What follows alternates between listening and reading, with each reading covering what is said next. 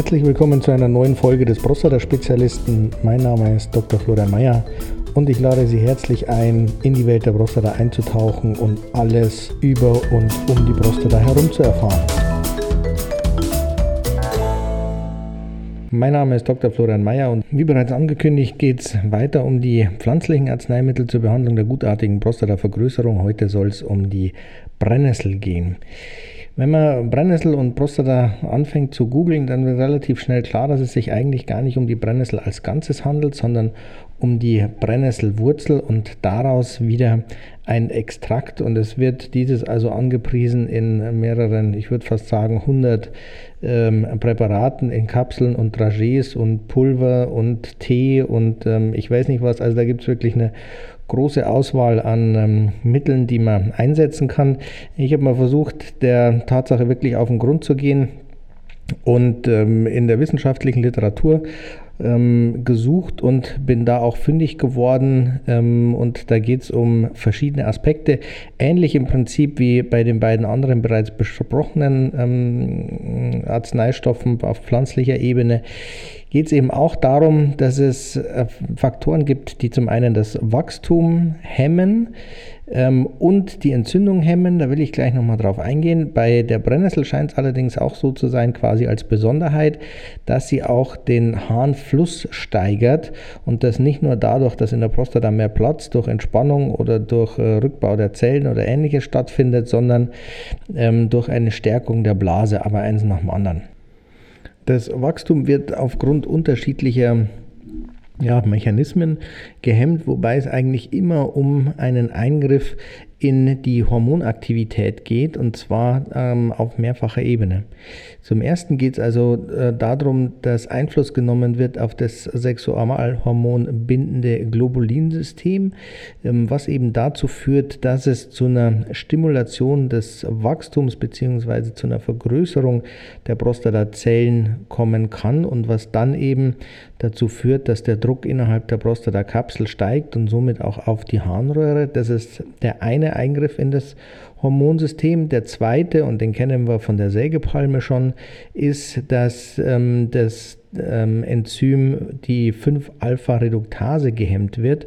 Und der aufmerksame Hörer weiß mittlerweile, dass die 5-Alpha-Reduktase dafür zuständig ist, dass das Testosteron, das im Hoden gebildet wird, in der Prostata umgewandelt wird in das Dihydrotestosteron. Und das ist also eine vielfach aktivere Form des Testosterons. Und man weiß mittlerweile auch, dass das Testosteron eben einen Einfluss auf das Wachstum, auf das Größenwachstum ähm, der Prostata hat. Und wenn also die 5-Alpha-Reduktase gehemmt wird, ist eben auch der Spiegel an Dihydrotestosteron ähm, niedriger und auch von allen Substanzen, die aus dem Dihydrotestosteron gebildet werden und eventuell Einfluss auf das Größenwachstum der Prostata haben. Das ist also schon ein wesentlicher Effekt, der auch durch die Brennnessel bzw. die Brennnesselwurzel hervorgerufen werden kann, aber wir hatten ihn eben auch schon in den vergangenen Podcasts ähm, zu den pflanzlichen Arzneimitteln.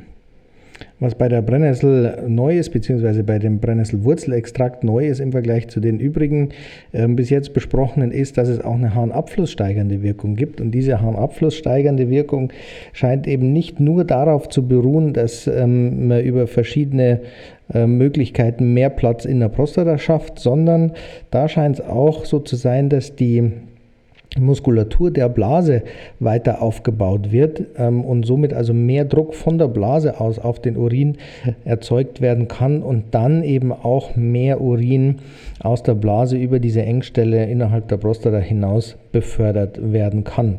Und zu dem letzten Effekt, dem entzündungshemmenden Effekt, da ist man bei der Brennnessel, glaube ich, oder soweit ich es gelesen habe, ich konnte es jetzt nicht eindeutig identifizieren, noch gar nicht so wirklich auf die Schliche gekommen. Es scheint so zu sein, dass es auch einen antioxidativen Effekt hat. Das heißt, somit ja letztlich auch einen antientzündlichen ähm, Effekt auf die Prostata haben kann. Und wie ich es in dem letzten Podcast schon gesagt habe, ähm, es ist ja eine Theorie, dass eben die gutartige Prostatavergrößerung auf aufgrund einer chronischen, teils bakteriellen, teils aber auch nicht bakteriellen Prostatitis entsteht, weil ja per Definition die Schwellung ein Kriterium ist der Entzündung und diese Schwellung dieser nicht bakteriellen Prostatitis äußert sich dann eben im Rahmen der gutartigen Prostatavergrößerung.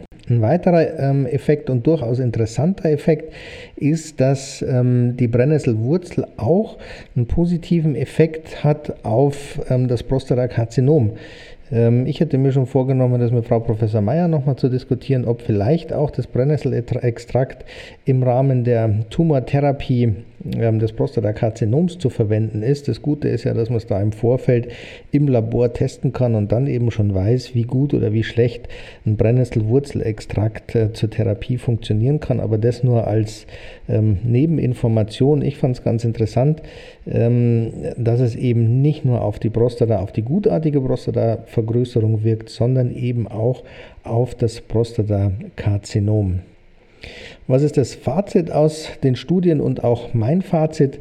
Ähm, in den Studien sind jetzt auch, wenn es über längere Zeit äh, gegeben wurde, also über sechs Monate und eine war dabei über zwei Jahre, wo also keine relevanten Nebenwirkungen aufgetreten sind, aber man eben schon einen, äh, Effekt hat, sodass ich auch hier wieder empfehlen kann, ähm, es auszuprobieren. Weil wenn es einem hilft, dann kann man damit vielleicht noch mal eine ganze Zeit überbrücken.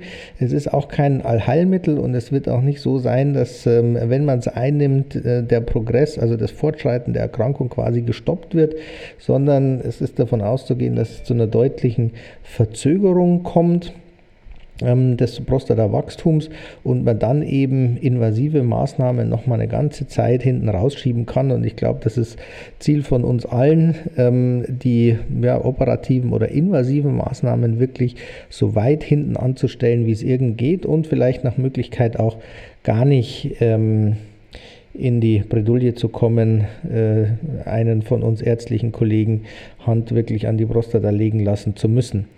In diesem Sinne, ich freue mich auch hier über Rückmeldungen. Ähm, ich habe eine E-Mail bekommen mit der Bitte um einen Podcast über das Thema Ernährung ähm, beim Prostatakarzinom. Das ist ja ein umfassendes Thema, deswegen konnte ich es jetzt nicht spontan als nächstes machen. Ähm, aber ich werde mich äh, dazu umfassend informieren. Vielleicht gucke ich auch nochmal, dass ich einen ähm, Gesprächspartner dazu finde, der ähm, sich damit schon länger beschäftigt. Ähm, deswegen, das ist auch nochmal ein Thema. Aber jetzt kommt äh, als nächstes erst nochmal äh, ein Tee, äh, der, von dem ich wirklich Gutes gehört habe, also der äh, wirklich bei den Patienten, die ich ähm, dazu interviewen konnte oder befragen konnte, muss es wirklich also einen relevanten Erfolg gegeben haben. Ob sich der wirklich bestätigt, auch in der Literatur bestätigt, ähm, dazu in dem nächsten Podcast nächste Woche. Ich freue mich auf jedwede Rückmeldung und bis nächste Woche. Dankeschön.